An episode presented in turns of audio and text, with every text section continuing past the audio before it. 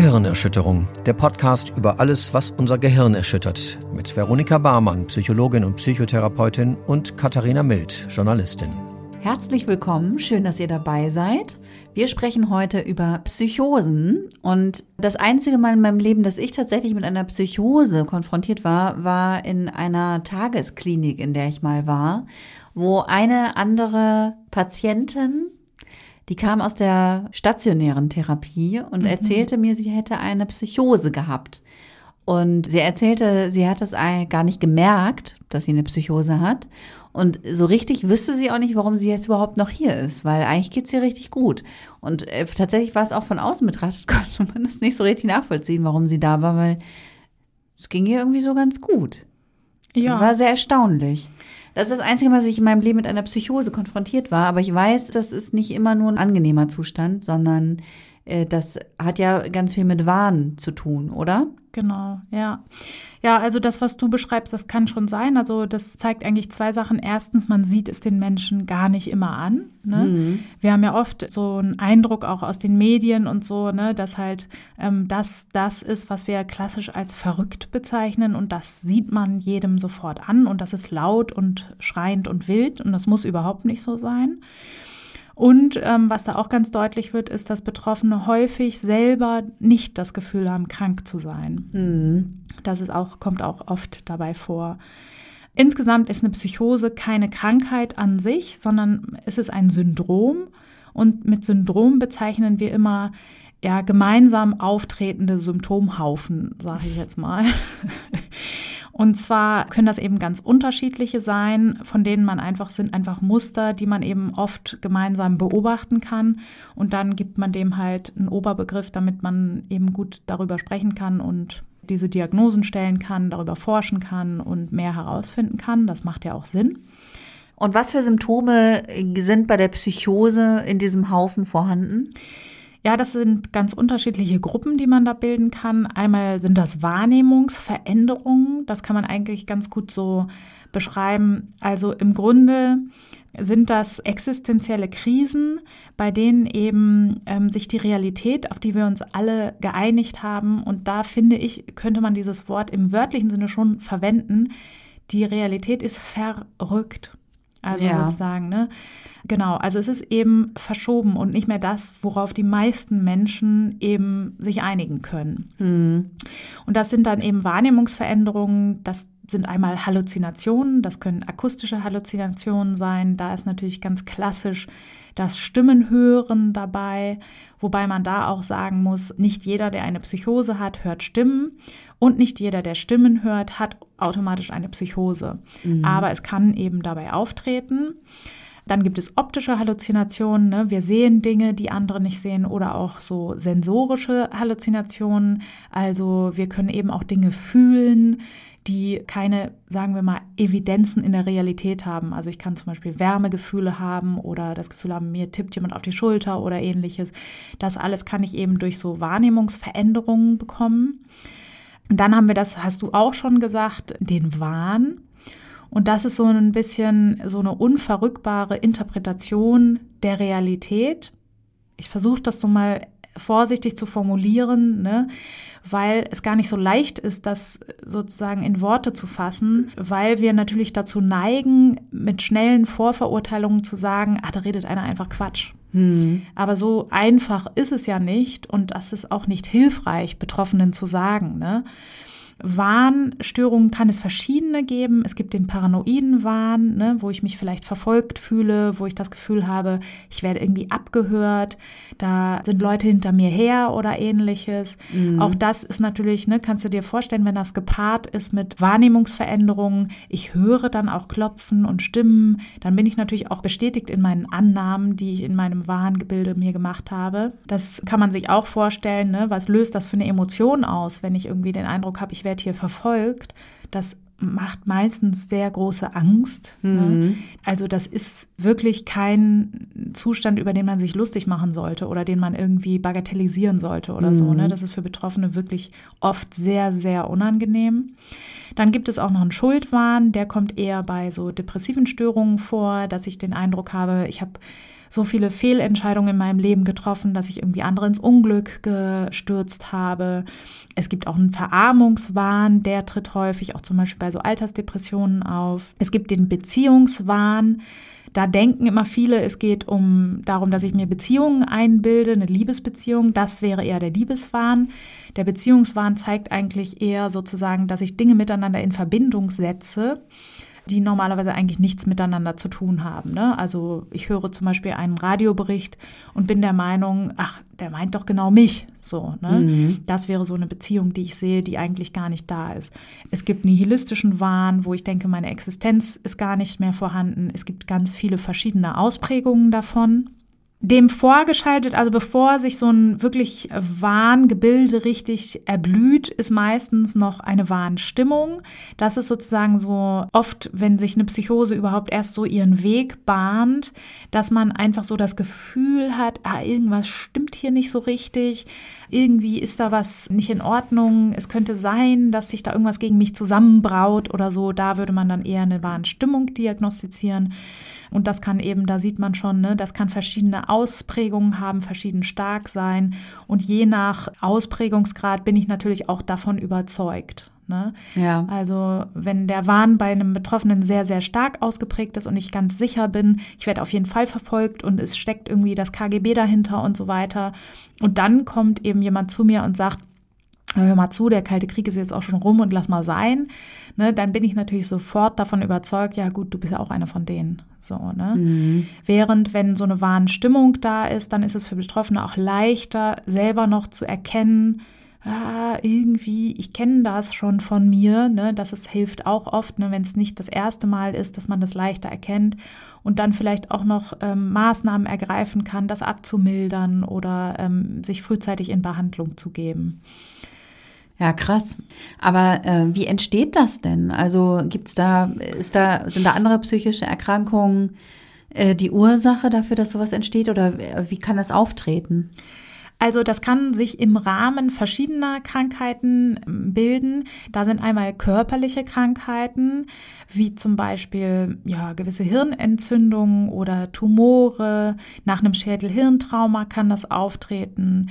Dann gibt es häufig solche psychotischen Zustände nach einem Delir oder während eines Deliriums, zum Beispiel nach Operationen oder auch wenn Diabetes schlecht eingestellt ist, können sich auch Delire ergeben. Und genau, die können dazu führen, dass sich Psychosen ausbilden. Also rein theoretisch können wir das auch herstellen mit Medikamenten.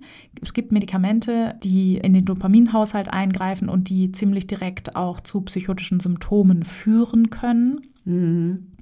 Körperlich induziert kann man auch die drogenausgelösten Psychosen sehen. Mhm. Da ähm, gibt es ja, muss man nochmal so unterscheiden. Ne? Es gibt ja häufig so dieses Wissen darüber, ah ja, ja, der hat irgendwie gekifft, ne? Und deswegen ist er jetzt irgendwie so äh, da verrückt geworden oder sowas. Ne?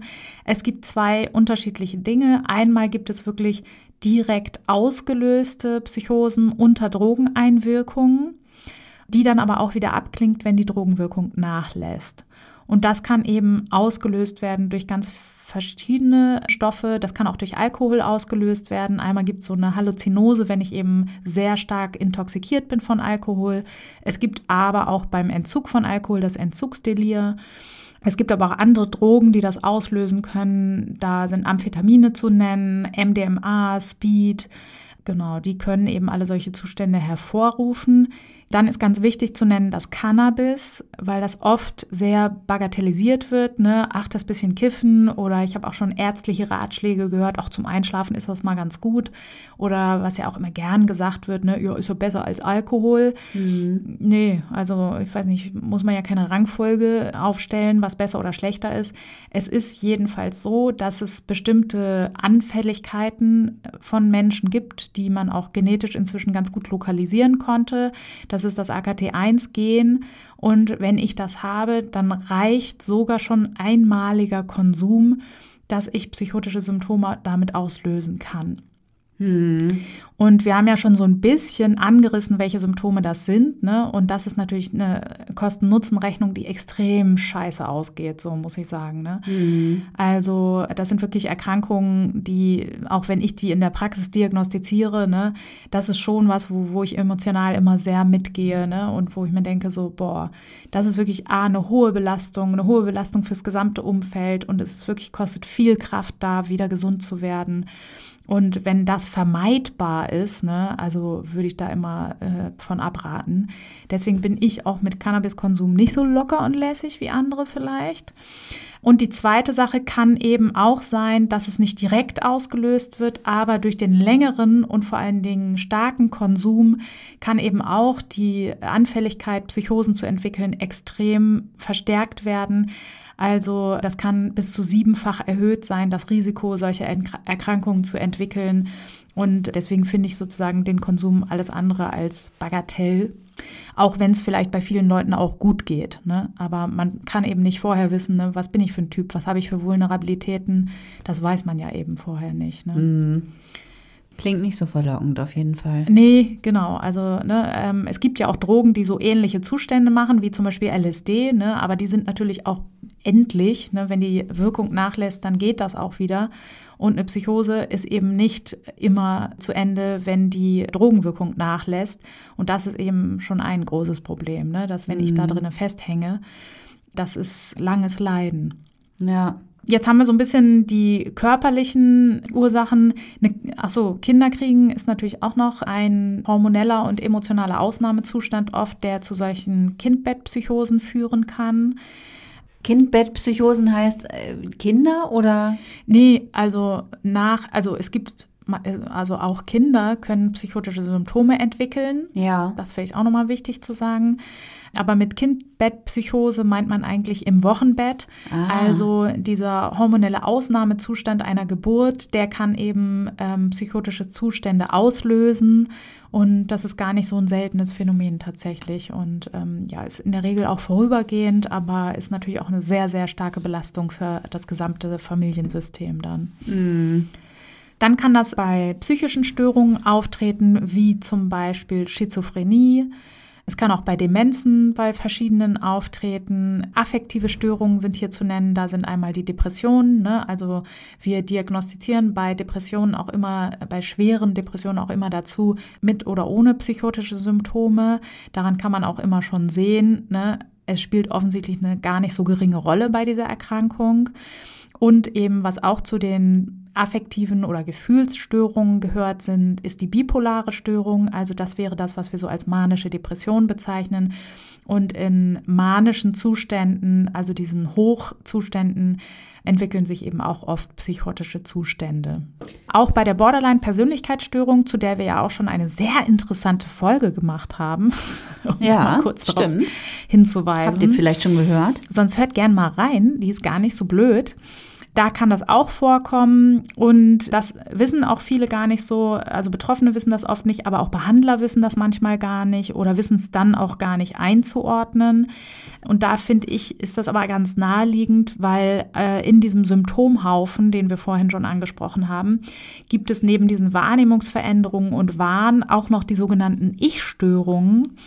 Und darunter fassen wir eigentlich Dinge zusammen, das ist auch schwierig nachzuvollziehen, wenn man das noch nicht gespürt hat. Aber im Grunde verschwimmen da die Grenzen zwischen dem Ich, also der eigenen Person, und dem Draußen. Hm. Ich weiß nicht, ob du dir das vorstellen kannst, aber da treten so Phänomene auf, dass ich der Meinung bin, dass ich so Gedankenausbreitung habe, also dass irgendwie andere meine Gedanken mitbekommen oder Gedankeneingebung, dass andere mir Gedanken einpflanzen und was da auch dazu zählt, sind die sogenannten Depersonalisierungsphänomene oder Derealisation. Das sind so Gefühle, dass ich gar nicht so richtig, es fühlt sich alles an, nicht mehr real, sondern wie so ein Film irgendwie. Ich selber fühle mich gar nicht mehr, als wenn ich wirklich in mir als Person bin, sondern es können so Phänomene auftreten, ich schwebe über mir oder das ist gar nicht mehr mein Körper oder mein Körper ist irgendwie gesteuert von jemand anderem, so ein fremdgesteuertes Gefühl. Ähm, Gerade diese Derealisationsphänomene, die sind gar nicht selten bei einer Borderline-Persönlichkeitsstörung. Deswegen finde ich, ist das auch naheliegend, dass solche Symptome sich auch verstärken können, bis hin, dass man richtig so auch ja andere ähm, Realitätswahrnehmungen eben bekommt, die dann zu so einer psychotischen Zuständen eigentlich sich auswachsen können. Ja. Also jemand, der eine Psychose hat, eigentlich typisch bei Schizophrenie, aber ist okay, wenn wir das ein bisschen vermischen, dann kann der eben nicht mehr erklären, was das heißt, der Apfel fällt nicht weit vom Stamm, der kann das nicht mehr abstrahieren. Also das Denken, also wir haben halt Störungen im Denken. Mhm. Und die führen zu einer Zerfahrenheit. Ich kann nicht mehr stringent Dinge zu Ende denken. Manchmal kann ich noch nicht mal mehr Sätze zu Ende sprechen. Also man kennt, jeder von uns kennt ja Zustände, wenn man irgendwie übermüdet ist oder so oder viel im Kopf hat, ne, dass man irgendwie ja nicht mehr richtig sich artikulieren kann, weil man irgendwie nachdenkt und ähm, dann stundenlang macht oder sowas. Und das kann eben auch, das, auch das ist ein Kontinuum, kann halt sehr stark sein.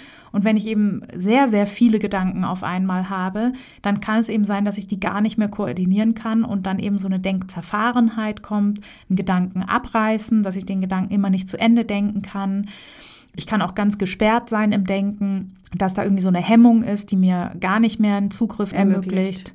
Genau, es kann schneller oder langsamer sein und man testet zum Beispiel solche Denkstörungen, indem man jemanden fragt, erklär mir doch mal das Sprichwort, äh, der Apfel fällt nicht weit vom Stamm. Mhm.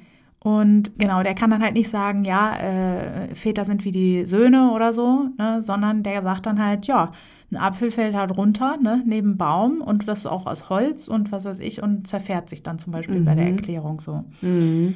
Und eine meiner Lieblingsprofessorinnen in der Ausbildung, Anja Pedersen ist eine große Koryphäe auf dem Gebiet.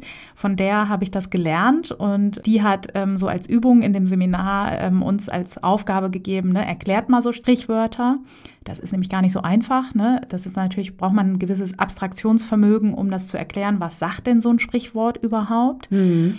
Und dann hat sie auch darauf hingewiesen, dass man da auch eben gucken muss, wenn man Patienten aus verschiedenen Kulturkreisen hat, ob das vielleicht sprachliche Probleme sind oder unterschiedliche Interpretationen von solchen Sprichwörtern. Ja. Und hat als Beispiel gebracht, dass man zum Beispiel in Dänemark sagt, nicht jemandem Honig um den Bart schmieren, sondern jemandem Butter um den Bart schmieren. Und das ist natürlich ja schon so ein großer Unterschied, ne, dass man da natürlich nicht jetzt fälschlicherweise eine äh, Schizophrenie diagnostizieren sollte oder so, sondern dass man da eben gucken muss, der hat es vielleicht auch anders gelernt.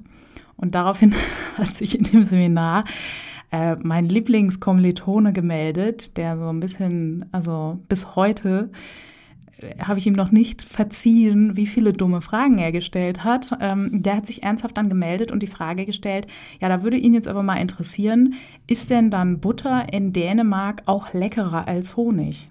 Und ich habe bis heute finde ich, dass man das viel eher diagnostizieren müsste, weil da, glaube ich, eine richtige Störung hintersteckt. Ähm, und ich hab, ah, mir war das so unangenehm, weil ich diese ähm, Professorin auch so bewundert habe und einfach nur dachte, so Gott, hoffentlich denkt die nicht, dass wir alle so sind.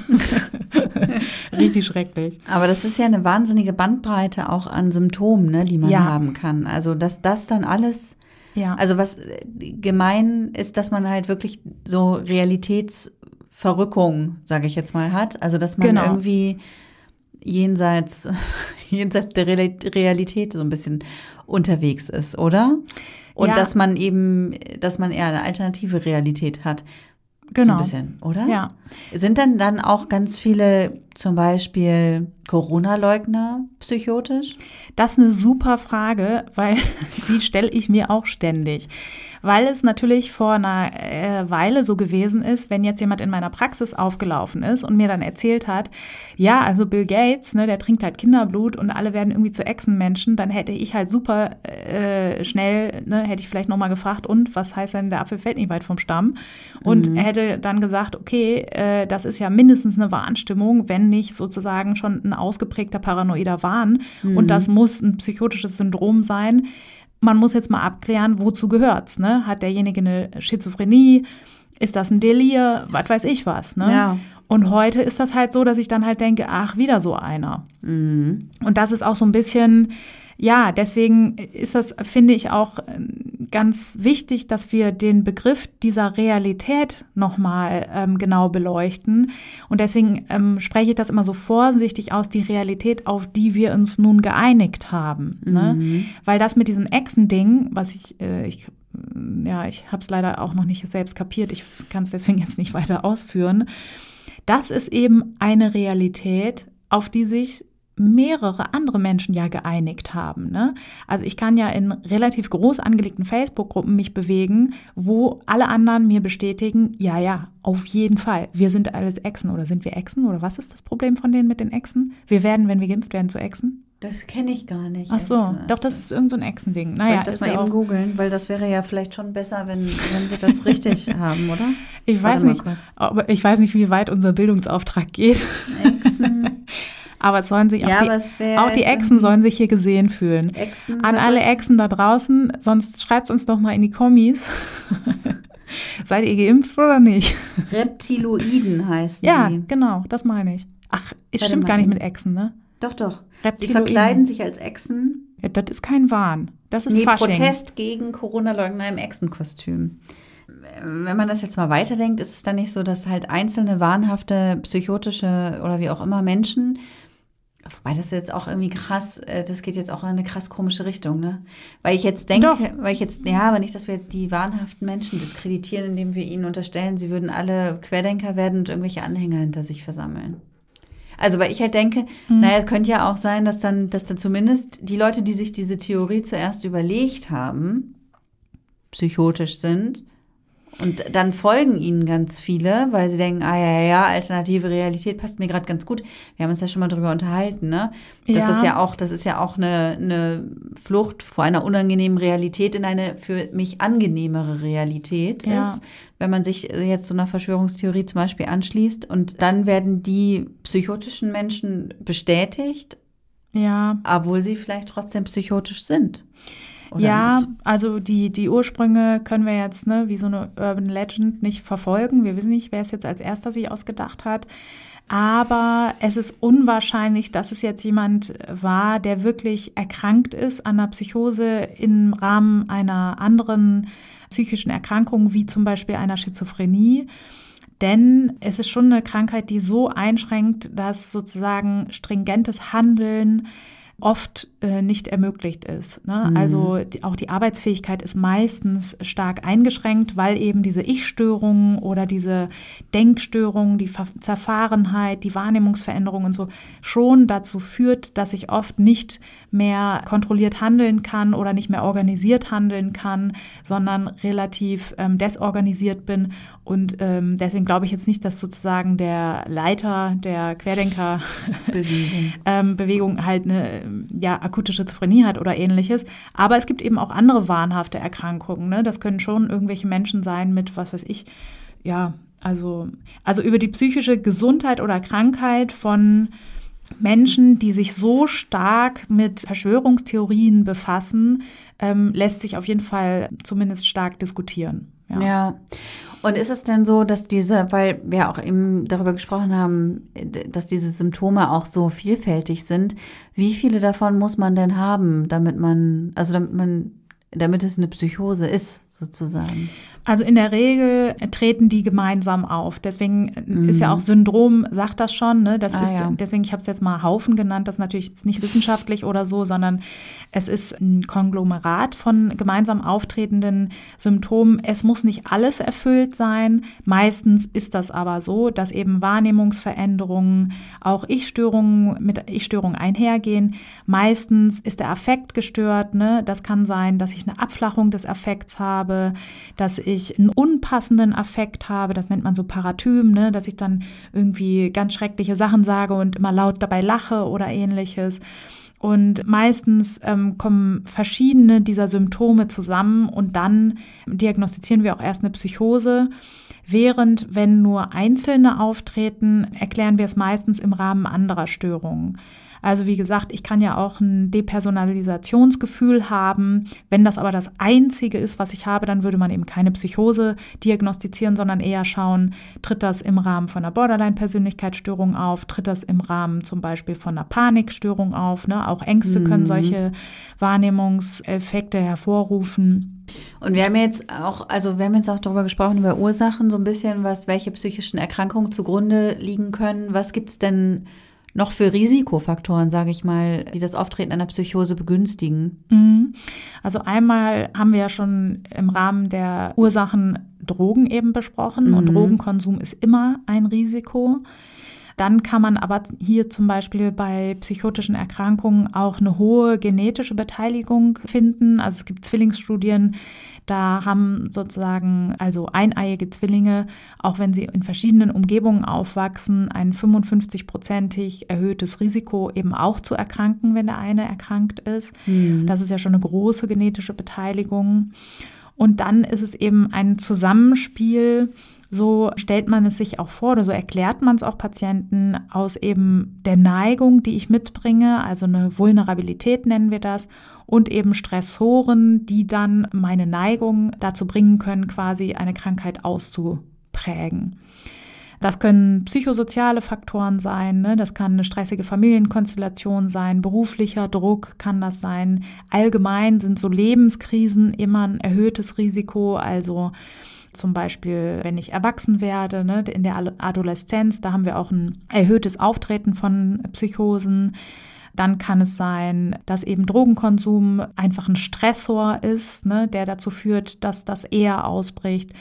Dann haben wir so ein bisschen auch so einen Zirkelschluss hier, denn psychotische Erkrankungen sind immer noch extrem stark von Stigmatisierungen betroffen. Mhm. Und auch das kann dann natürlich wiederum den Druck extrem erhöhen. Ne? Also das muss ich sagen, kann ich auch immer sehr häufig in der Praxis sehen, dass der Druck der Stigmatisierung, also der Druck der Gesellschaft auf ganze Familiensysteme extrem negativ sich auswirkt, ne, weil man sich nicht traut, offen damit umzugehen, weil man mit Vorurteilen konfrontiert ist, wie das wird nie wieder gut, der kann ja dann eh nicht mehr arbeiten, ähm, ja, der ist einfach böse jetzt, dieser Mensch und so weiter. Ne? Und das ähm, führt natürlich wiederum zu einer Erhöhung des Drucks, was auch dann die Auftretenswahrscheinlichkeit und Rückfallgefahr wieder höher macht einfach. Ja. Dann gibt es noch so verschiedene Theorien darüber, warum wir das entwickeln. Das ist einmal die Transmittertheorie. Also da gehen wir davon aus, dass der Stoffwechsel unserer Botenstoffe im Gehirn einfach aus dem Gleichgewicht ist.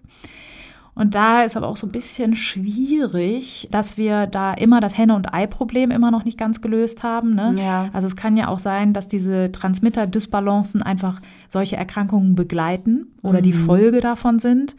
Anders kann es aber auch sein, dass das die Ursachen sind.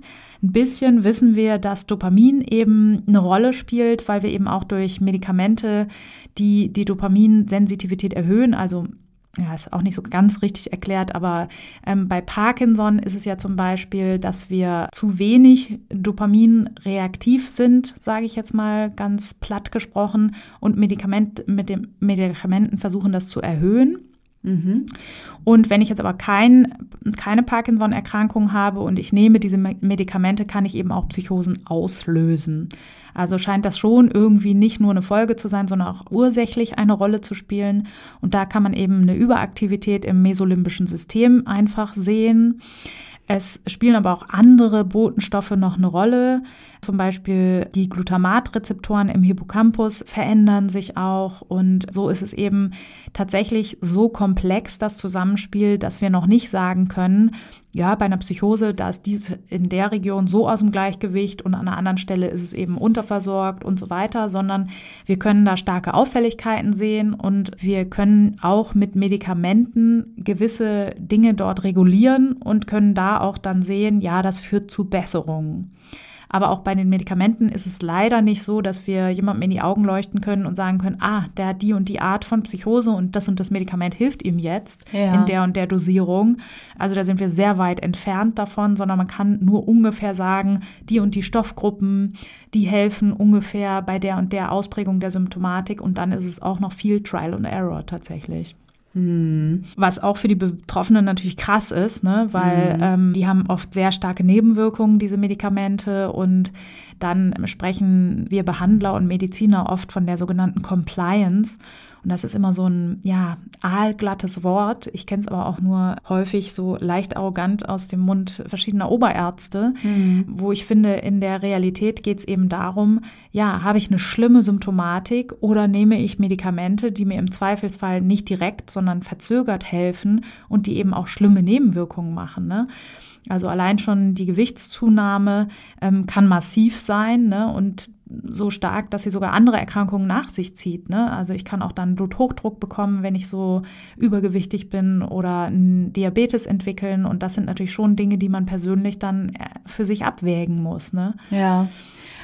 Aber ist eine medikamentöse Therapie denn auch das, womit man tatsächlich anfängt dabei? Oder, oder was häufig gemacht wird, sage ich mal? Ja, doch, das ist eigentlich, also in einer akuten Psychose, wenn jemand wirklich in so einem Ausnahmezustand ist, dann, ich bin immer nicht so ein Fan von Medikamenten, generell damit um sich zu werfen oder das leichtfertig zu machen, weil wie gesagt, ne, es sind auch keine Medikamente, die irgendwie ähm, geringe Nebenwirkungen hätten oder so, sondern man merkt schon, das sind ordentliche Eingriffe, aber ich würde in akuten Situationen immer dazu raten, das muss auch nicht immer stationär erfolgen, das kann auch ambulant durch einen Psychiater erfolgen. Aber wenn man da Linderung erzielt, dann ist das schon oft eine große Entlastung für Betroffene, die dann eben auch andere Therapien möglich macht. Ja. Also wenn ich komplett in meinem paranoiden Warnsystem hänge, ne, dann ist es auch schwierig, eine Psychotherapie zu machen. Mhm. So. Und jetzt, ich hänge noch so ein bisschen an diesem Dopamin-Kram fest. Mhm. Also habe ich es richtig verstanden, dass ein zu viel an Dopamin auf jeden Fall auch dazu beitragen kann, dass eine Psychose ausgelöst wird? Ja, allein das kannst du schon wieder so nicht formulieren, weil ja. im mesolimbischen System haben wir ein zu viel. Es gibt aber andere Bereiche im Gehirn, wo wir wiederum dann ein, ein zu wenig an Dopamin feststellen können. Wie okay. gesagt, die, die Befunde sind da einfach nicht kohärent, die sind nicht eindeutig. Wir können nicht, wenn A, dann B daraus ableiten, sondern wir können bis jetzt nur Korrelationen feststellen und sagen, ah, das haben wir jetzt schon häufiger gesehen, das muss also irgendwie eine Rolle spielen. Genau. Also das, das Dopamin generell. Genau. Ja, okay. Das macht ja auch Sinn, ne, wenn wir uns anschauen, die Drogen, die wir aufgezählt haben, die Substanzen, ne, die mhm. spielen eigentlich auch eine Rolle im Dopaminhaushalt. Ja, das habe ich mir auch gedacht, nämlich, dass ja. es ja irgendwie dann sich darüber vielleicht auch erklären ja, lässt irgendwie. Genau. Aber, okay. genau. Und die Medikamente, die man verabreicht, die haben jetzt aber mit Dopamin dann wiederum nichts zu tun, oder? Doch, doch, die Antipsychotika, die greifen auch da ein. Ne? Das ja. ist eine große Substanzgruppe.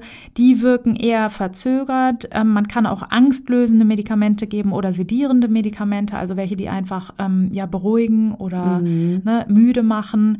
Auch das sind alles keine Smarties, die man einwirft, aber in einem akuten Zustand, wo ich der Meinung bin, wirklich die ganze Welt verfolgt mich, kann sowas extrem entlastend einfach sein. Ja. Und deswegen, ich will hier immer, ne, also ich bin jetzt hier nicht äh, der Freund der Pharmaindustrie oder sonst was, gar nicht. Ich sehe das sehr kritisch und ich sehe auch die Nebenwirkungen kritisch und ich sehe auch die Selbstbestimmtheit der Menschen im absoluten Vordergrund. Ne? Mhm. Also ich bin betroffen, das heißt, ich habe schon wie Andi Bremer sagen würde, Kacke am Schuh. Ne?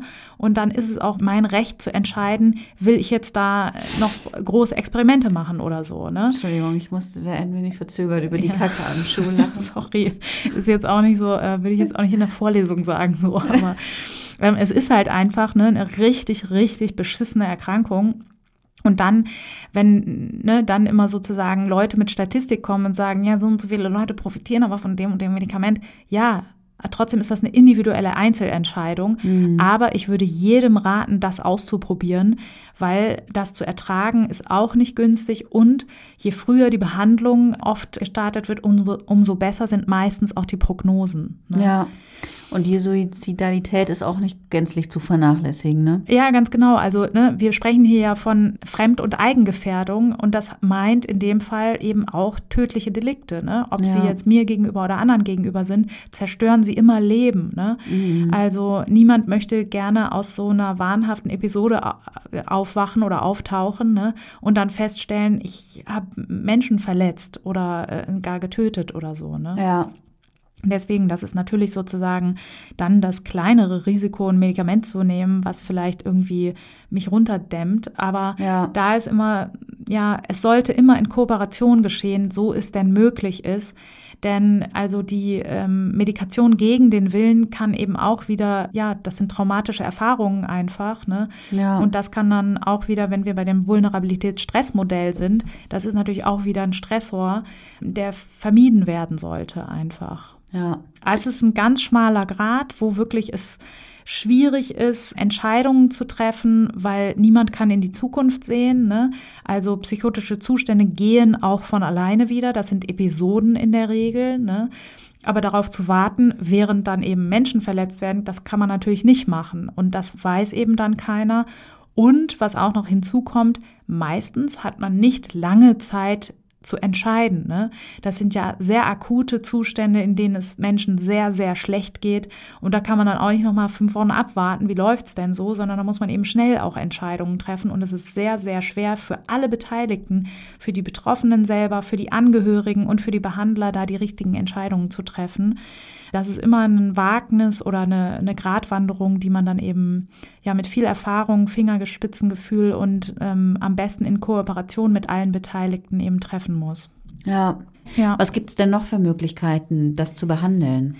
Also äh, erstmal ist es wichtig, bei Eigen- oder Fremdgefährdung ist ein geschützter Rahmen wichtig. Ne? Ich bin wirklich kein Fan von klassischen Psychiatrien oder geschlossenen ähm, Stationen. Es gibt wirklich schönere Orte auf der Welt, aber bei Eigen- oder Fremdgefährdung ist das sehr, sehr wichtig.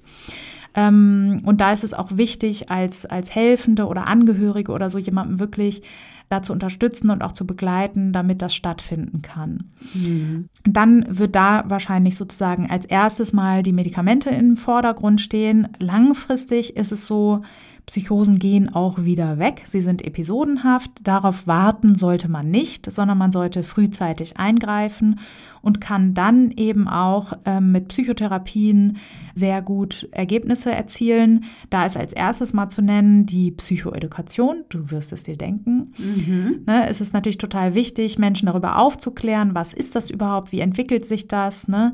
Ähm, Gerade weil das Beispiel, was du eingangs genannt hast, ne, oft Betroffene denken, ja, ich habe eigentlich gar nicht so ein Problem. Ne? Mhm. Und da ist eben die Psychoedukation auch gar nicht so einfach. Da ist es immer gut, wenn man ansetzt bei Dingen, die Menschen aber mitbekommen haben. Ne? Also es kann zum Beispiel sowas wie Angst oder Erschöpfung sein, wo Betroffene halt sagen, ja gut, das weiß ich, das hatte ich. Mhm. Aber ja, so desorganisiert fand ich mich eigentlich nicht. Ne? Ja, es macht ja nichts. Dann kann man das aber aufgreifen und das eben in der Psychoedukation dann gut erklären, sodass sich jemand da auch wiederfindet. Und dann eben auch erklären, dass es wichtig ist, Stressoren sozusagen im Blick zu haben, dass es wichtig ist, die Lebensführung so umzustellen, ne, dass zum Beispiel allein schon so Dinge wie Essen, Schlafen, Körperhygiene, Mhm. dass es wichtig ist, die auf die Reihe zu bekommen, um eben zu gucken, auch, dass ich möglichst Psychosen milder verlaufen lasse oder eben auch Rückfälle ganz verhindere. Stressreduktion ist da wichtig. Wenn es keine stationäre Behandlung ist, sondern eine ambulante Behandlung, ist es auch wichtig für das Umfeld zu gucken, dass es möglichst eine stressfreie und damit ist auch in dem Fall reizarme Umgebung ist gut, ne? ruhige Tätigkeiten, nicht viele Sachen gleichzeitig, auch viel Rückzugsmöglichkeiten. Also da finde ich immer ganz wichtig und das steht jetzt nicht so im Lehrbuch, ne? aber ich kenne sehr viele Betroffene, denen das extrem hilft, Natur. Ne? Da äh, ist oft eine viel, viel größere Ruhe, als wir sie irgendwie überhaupt in, in unseren Städten oder Gebäuden hinkriegen. Deswegen sowas aufzusuchen, ist auf jeden Fall eine sehr günstige Sache.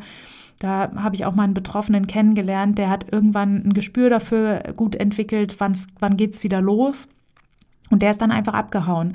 Der hat dann einfach sich für mehrere Wochen in den Wald zurückgezogen und da war dieser Zustand eben gut erträglich für ihn. Mhm. Und das können eben auch Sachen sein, die sehr heilsam sind.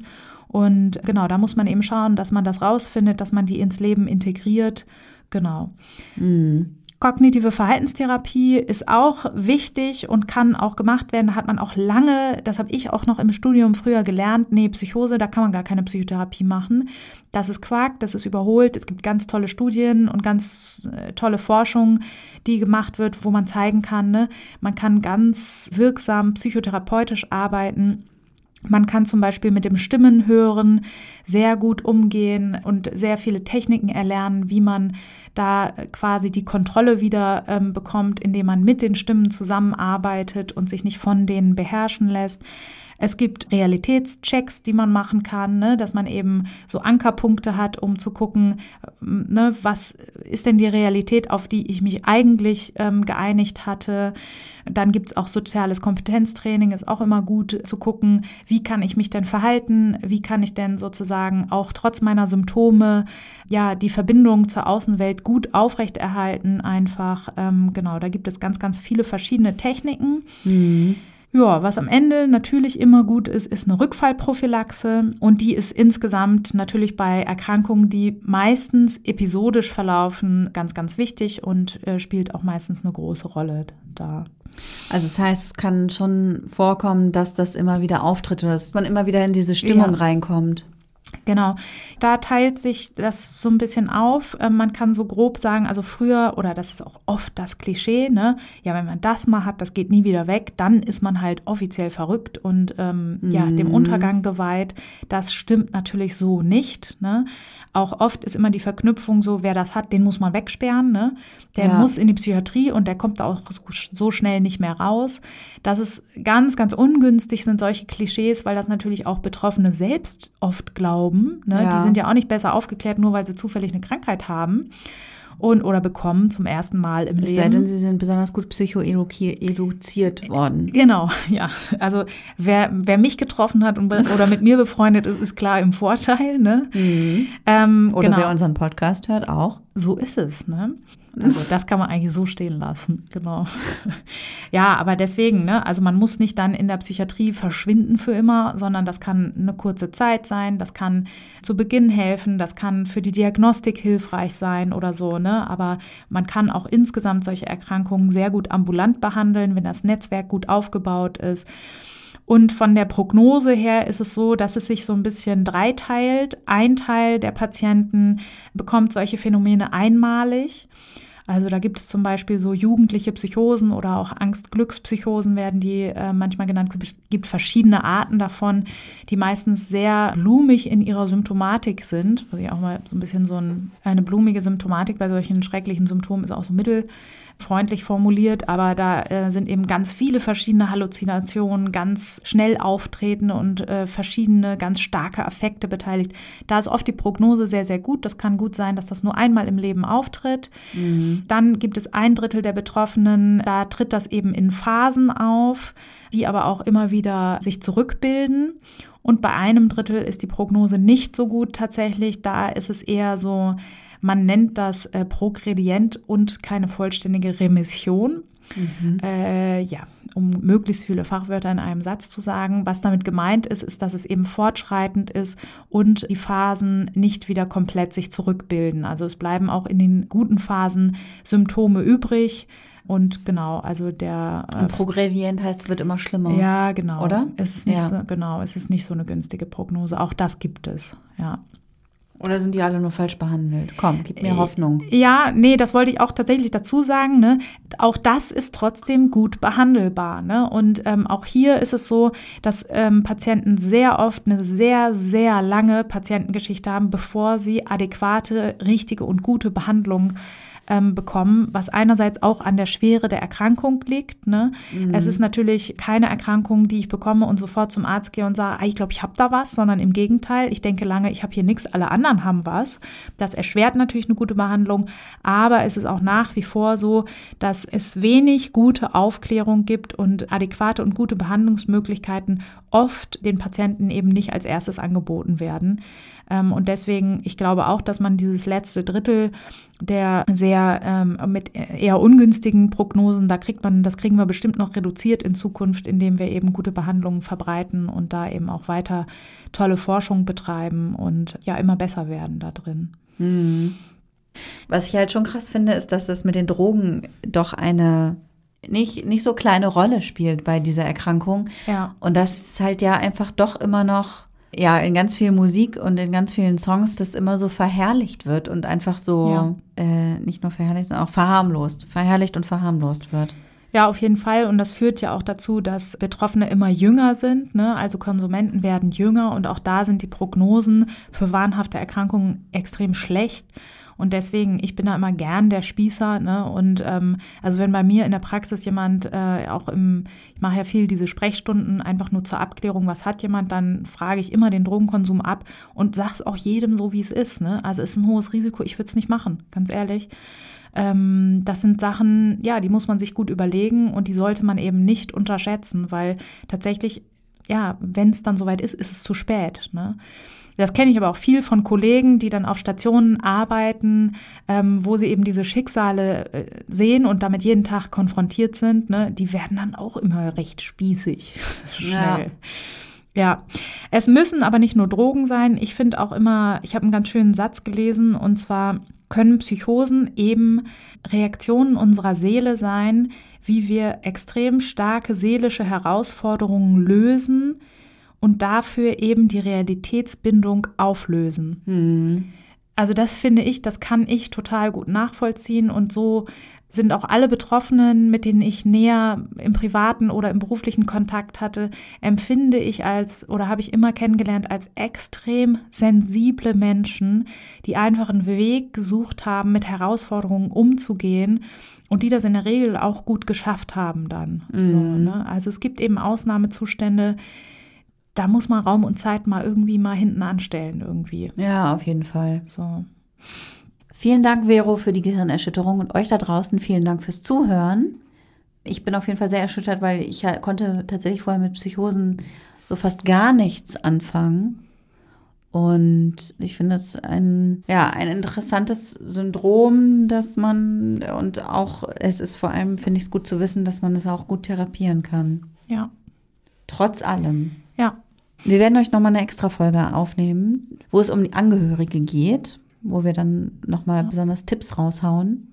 Genau, weil meistens auch das gesamte Umfeld natürlich von solchen Erkrankungen betroffen ist. Ja, war damals übrigens auch so bei der Frau, die ich ja, ne? da kennengelernt habe. Das war ganz witzig, weil sie nämlich erzählte, dass sie eigentlich die Mutter irgendwie durcheinander war und sie wegen der Mutter in die Psychiatrie gefahren sind und dann die Leute da gesagt haben, nee, nee. Mhm. Ja. Ehrlich gesagt würden wir gerne das Kind da behalten. Ja. Ja, aber das kann ja ihre Wahrnehmung so gewesen sein in der Zeit, ne? Ja, ja. Deswegen das Vielleicht dachte sie, ihre Mutter ist durchgedreht und dann war sie ja. selber irgendwie ein bisschen, ja. hatte sie sich selber in was reingesteigert. Ja, so. das habe ich übrigens noch häufig in der Praxis, dass Leute kommen und sagen, ich glaube, ich werde verrückt.